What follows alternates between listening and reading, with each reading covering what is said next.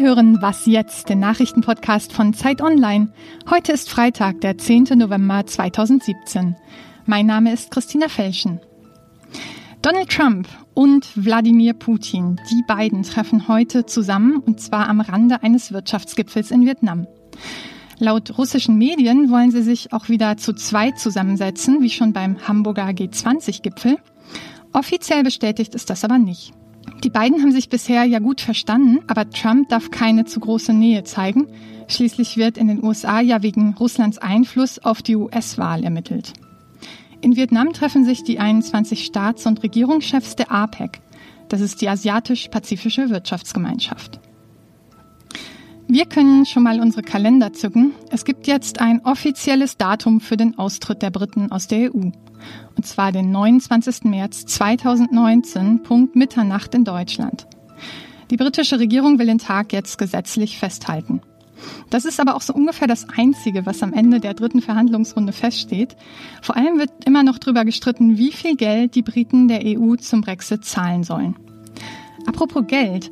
Der Brexit wird Deutschland jedes Jahr 3,8 Milliarden Euro kosten. Wenn Großbritannien nicht mehr in die EU-Kasse einzahlt, fehlen nämlich 10 Milliarden Euro im Jahr, die auf die anderen Länder umgelegt werden. Im US-Showbiz gibt es jetzt neue Vorwürfe wegen sexueller Belästigung. Fünf Frauen haben den Komiker Louis C.K. beschuldigt, ohne ihre Erlaubnis vor ihnen masturbiert zu haben. Seit Oktober haben ja Frauen und Männer ähnliche Vorwürfe gegen Harvey Weinstein, Kevin Spacey, Dustin Hoffman, Ben Affleck, Matthew Weiner und ganz viele andere Hollywood-Stars erhoben. Ähm, Hollywood will jetzt eine Hotline für mögliche Opfer einrichten und außerdem gibt es eine Sonderermittlungseinheit in LA, die den Vorwürfen nachgeht. Redaktionsschluss für diesen Podcast war 5 Uhr.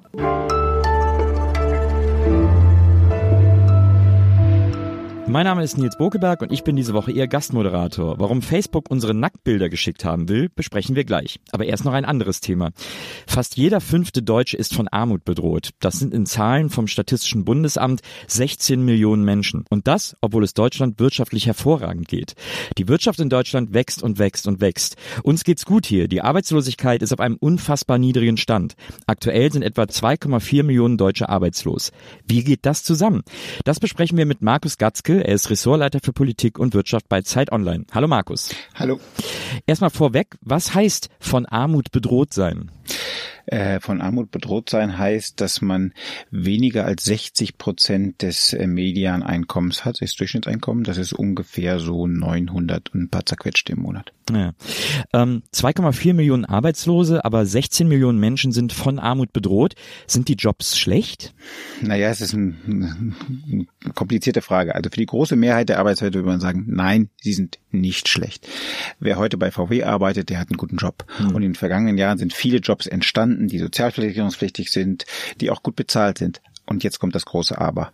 Wir haben 20 Prozent der Bevölkerung in Deutschland, die in dem sogenannten Niedriglohnsektor arbeiten. Mhm. Heißt, die verdienen weniger als 9,50 Euro die Stunde. Das ist auch wieder so 60 Prozent des Medians, des Bruttostundenlohns. Mhm. Und äh, die kommen da nicht raus. Die bleiben ja. da haften. Wir haben einen Aufschwung, aber dieser Niedriglohnsektor wird trotzdem nicht kleiner und das ist ein Problem und zwar ein großes Problem. Die Reichen werden immer reicher, die Armen immer ärmer hier. Kann man das so sagen? Naja, das ist schwierig. Das würde ich sagen, ist ein bisschen zu plakativ. Ähm, ich glaube, dass es einem großen Teil der Deutschen heute besser geht als vor zehn Jahren. Dass äh, die Beschäftigung ist gestiegen, auch die Löhne sind real für viele äh, gestiegen. Aber da gilt Ähnliches, wie ich es gerade sagte. Es gibt einen Teil der Bevölkerung, da geht der Aufschwung spurlos dran vorbei. Vielleicht ja. mag das eine Zahl verdeutlichen. Vor zehn Jahren gab es in Deutschland acht Millionen Menschen, die am Rande des Existenzminimums gelebt haben, und zehn Jahre später waren es immer noch acht Millionen, trotz Aufschwung. Das heißt, das Wirtschaftswachstum und der Boom hat offenbar nicht dazu beigetragen, dass sie äh, aus dieser sozial prekären Lage herauskommen. Äh, wer in Deutschland einmal arm ist, der bleibt es auch sehr lange. Naja. Äh, bei uns in Deutschland kann man aufstocken, sich also trotz Job noch Geld vom Amt holen. Es gibt Hartz IV, Kindergeld und Zuschüsse und so. Was müsste oder was kann die Politik noch tun, beziehungsweise der Sozialstaat? Es ist eine, eine Frage, da streiten Politik und Ökonomen und Sozialwissenschaftler seit Jahrzehnten. Ist auch wahrscheinlich nicht so einfach die Antwort. Äh, man kann sicherlich die Hartz IV-Sätze erhöhen, vielleicht gerade für Kinder und Jugendliche. Ich glaube, die sind sehr knapp bemessen. Ja. Aber eine dauerhafte Lösung ist das nicht, weil man ist trotzdem noch von Sozialtransfers auf Dauer abhängig. Mhm.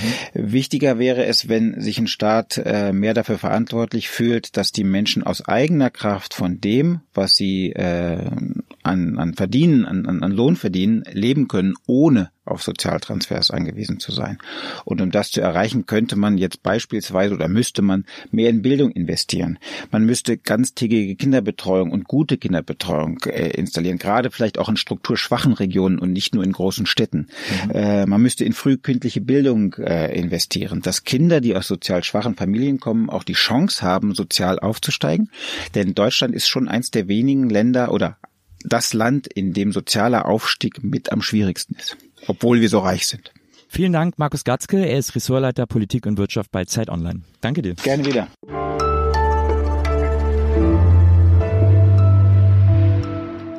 Und sonst so?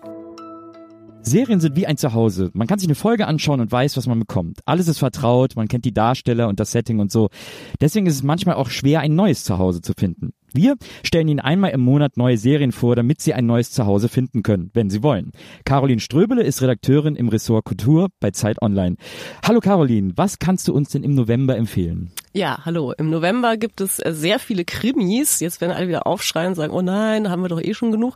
Aber es sind auch tatsächlich ein paar interessante Produktionen dabei. Wenn ich jetzt eine mal herausheben äh, soll, die heißt äh, Tin Star und ist äh, total auf ihren Hauptdarsteller zugeschnitten. Das ist Tim Ross, den kennen die meisten wahrscheinlich als Gangster Pumpkin bei, aus Pulp Fiction und hat auch bei mehreren anderen ähm, Quentin Tarantino-Filmen mitgespielt. Und der spielt eben einen Cop, der nach Kanada versetzt wurde. Wie sich herausstellt, ähm, hat er Alkoholprobleme und das ist so ein bisschen seine letzte Chance mit seiner Familie. Es wird da sehr viel gespielt mit Rückblenden und Zeitsprüngen und ähm, das ist ganz interessant gemacht, weil ähm, man viel spielt mit Werbeclip-Ästhetik und dann kommen ganz tolle Naturaufnahmen dazu und man guckt vor allem Tim Ross unglaublich gerne zu, das wie er spielt. Danke, Caroline. Die Serie läuft seit einer Woche auf Sky und die besten Serien im November können Sie dann morgen ausführlich nachlesen bei Zeit Online.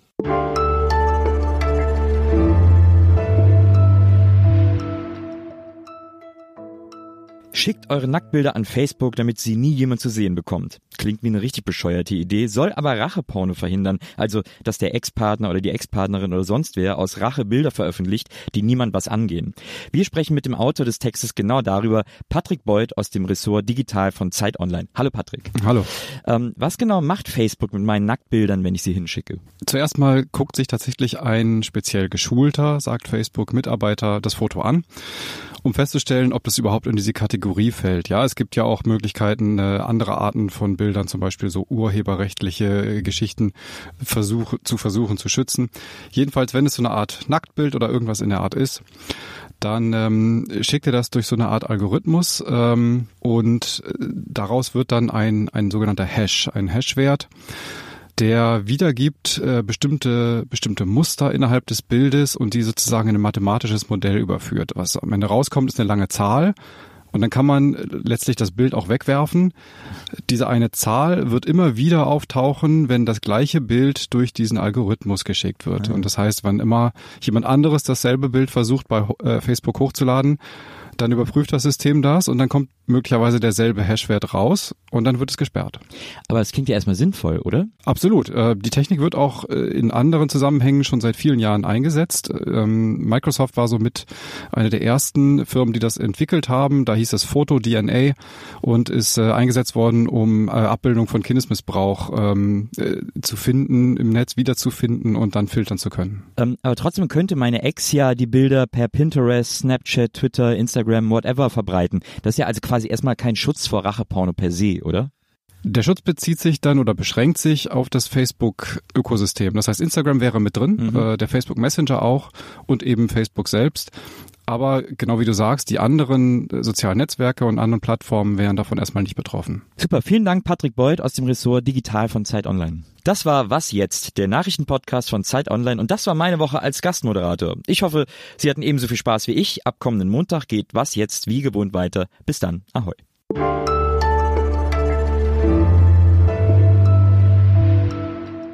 Ihr seid ja echt super schnell.